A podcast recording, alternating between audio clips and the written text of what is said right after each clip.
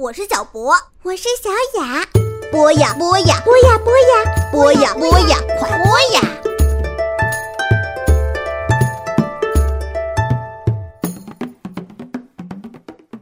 嗨，亲爱的小朋友们，大家好，欢迎收听博雅小学堂，这里是月月妈妈的节气故事。草木繁长，夏荷拂翠。不知不觉间呐，我们已经来到了夏季的最后一个节气大暑了。现在已经入伏天了，相信大家都领略到这盛夏暑气的威严。高温酷暑之下，真是没那么愿意动了，是不是呀？古人有很多慨叹暑热的诗文，比如七步成诗的天才诗人曹植就有一篇《大暑赋》来写大暑的热。那热到什么程度呢？他说啊，蛇蛰林于林窟，龙结角于浩苍，遂乃温气鹤细，草木垂干，山肃海沸，沙融砾烂，飞鸟跃主，前缘伏岸，鸟张翼而远栖，兽交视而云散。那这段话的意思就是说啊，蛇在洞穴里蜷曲，龙呢则脱落了角，藏在苍穹里。于是暖风纵横，草木快要干枯被烤焦了，山崩塌，海沸腾，沙子融化，石砾烤烂了，飞鸟跳出了水面，潜水乌龟浮上了岸。曾经张开翅膀飞翔的鸟啊，现在连雨栖息；一起行动的野兽呢，已经各自散开避暑了。你们看啊，在暑热君临大地的时候，飞鸟神兽、沙砾山海，莫不在忍耐避让。所以啊，小朋友们也要适当减少户外活动，避免中暑哦。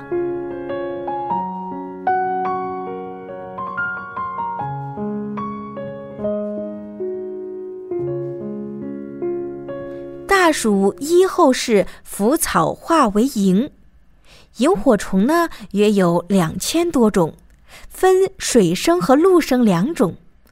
陆生萤火虫产卵在枯草上，大暑的时候啊，萤火虫卵化成虫，在月光中轻盈的飞。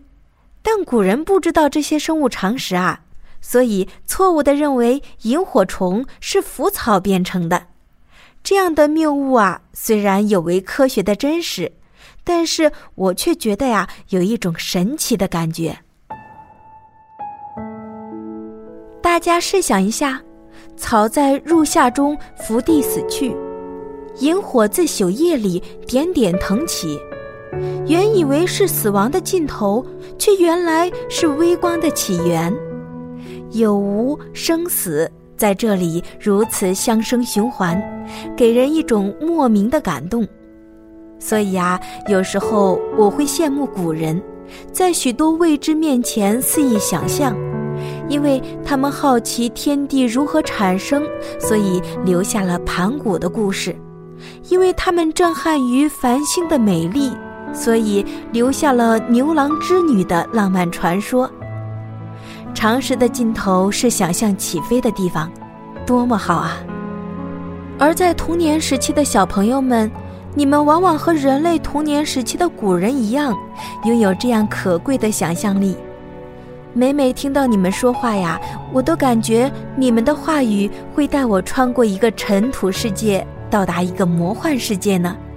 真心希望你们在学习知识的同时啊，可以保留对世界爱幻想的初心。让自己的内心可以超越身躯，乃至现实世界的局限，享受灵魂诗意飞翔的乐趣。我们之前讲过蝉，在《菜根谭》中有一则关于蝉和萤火虫的语录：“粪虫智慧，变为蝉而引露于秋风；腐草无光，化为萤而耀彩于夏月。”因之节常自污出，名美从会生也。这段话告诉我们，粪土浮草里呀，一样可以孵化出餐风引路的蝉和光彩灵动的萤火虫。所以，先天出身条件微贱污浊没有关系，只要肯自爱自强，每个人都可以活出自己生命的色彩。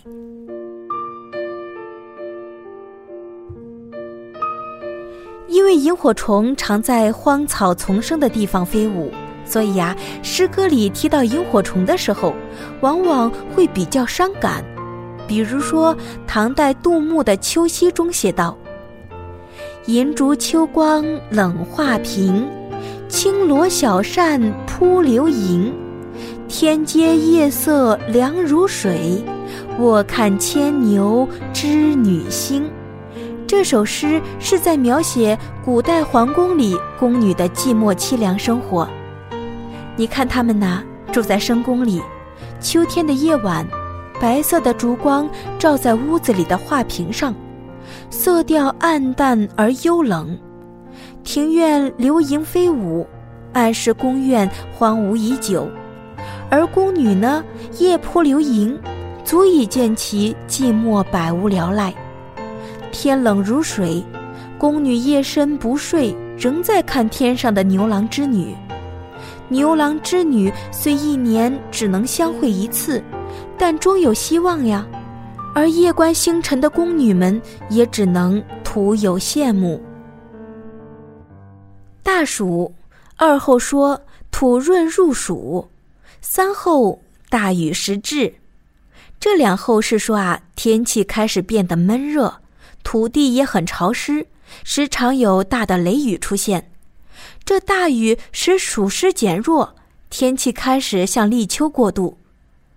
雨呢，古称天水。从造字上看呐，第一笔横表示天空。邛这个部首呢，表示低垂的云团，而里面的四个点呢，表示飘下的雨水。所以啊，从造字上看，这个雨字呀就很形象。天阴云聚，落而成雨。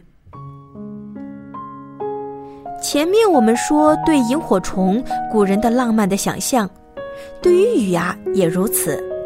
在《尔雅》中，古人说：“雨，雨也，如鸟语，动则散也；雨水从天也，雨者福也，言腐时生养也。”雨这种自然现象呢，被古人想象成天界纷纷飘下的羽毛，可以滋养万物。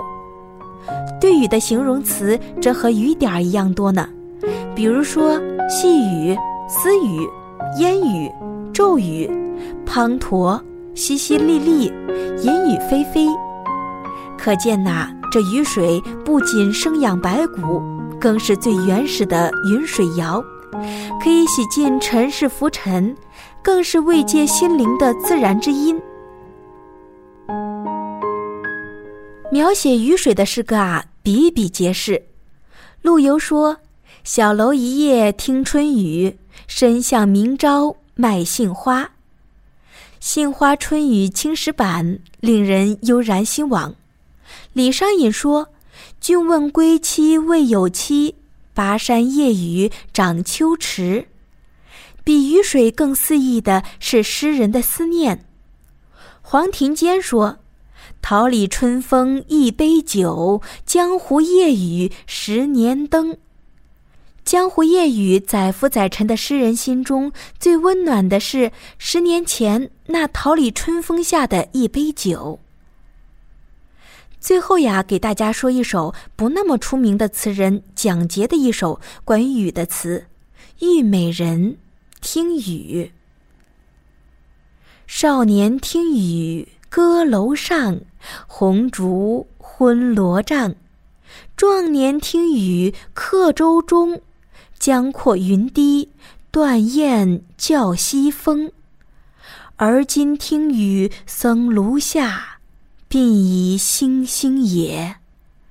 悲欢离合总无情，一任阶前，点滴到天明。蒋捷一生颠沛流离，他在晚年写下这首词，将几十年的时间和空间的跨度啊，融合到听雨这一件事中。少年歌楼中听雨，浑然不知愁；那中年一腔旅恨，听雨客舟。所见是苍茫大江，所有只是孑然一身。西风苦雨，江湖转席，人若飘萍。晚年呢，鬓发飞霜，听雨僧庐。一生往事啊，在雨中忽近忽远，落寞萧索。这首词词语浅白，却寄语深沉，词短而情长，使读的人呐，会不由自主地想起自己听雨的情景和往事，而与之共鸣。好了。最后，让我们跟着诗僧皎然的山雨的文字啊，走进一个澄澈清明的雨的世界，来体会一下那一种皎洁的美。一片雨，山半晴，长风吹落西山中，满树萧萧心儿清。云鹤惊乱下，水香凝不然。风回雨出芭蕉湿，一滴时时入昼禅。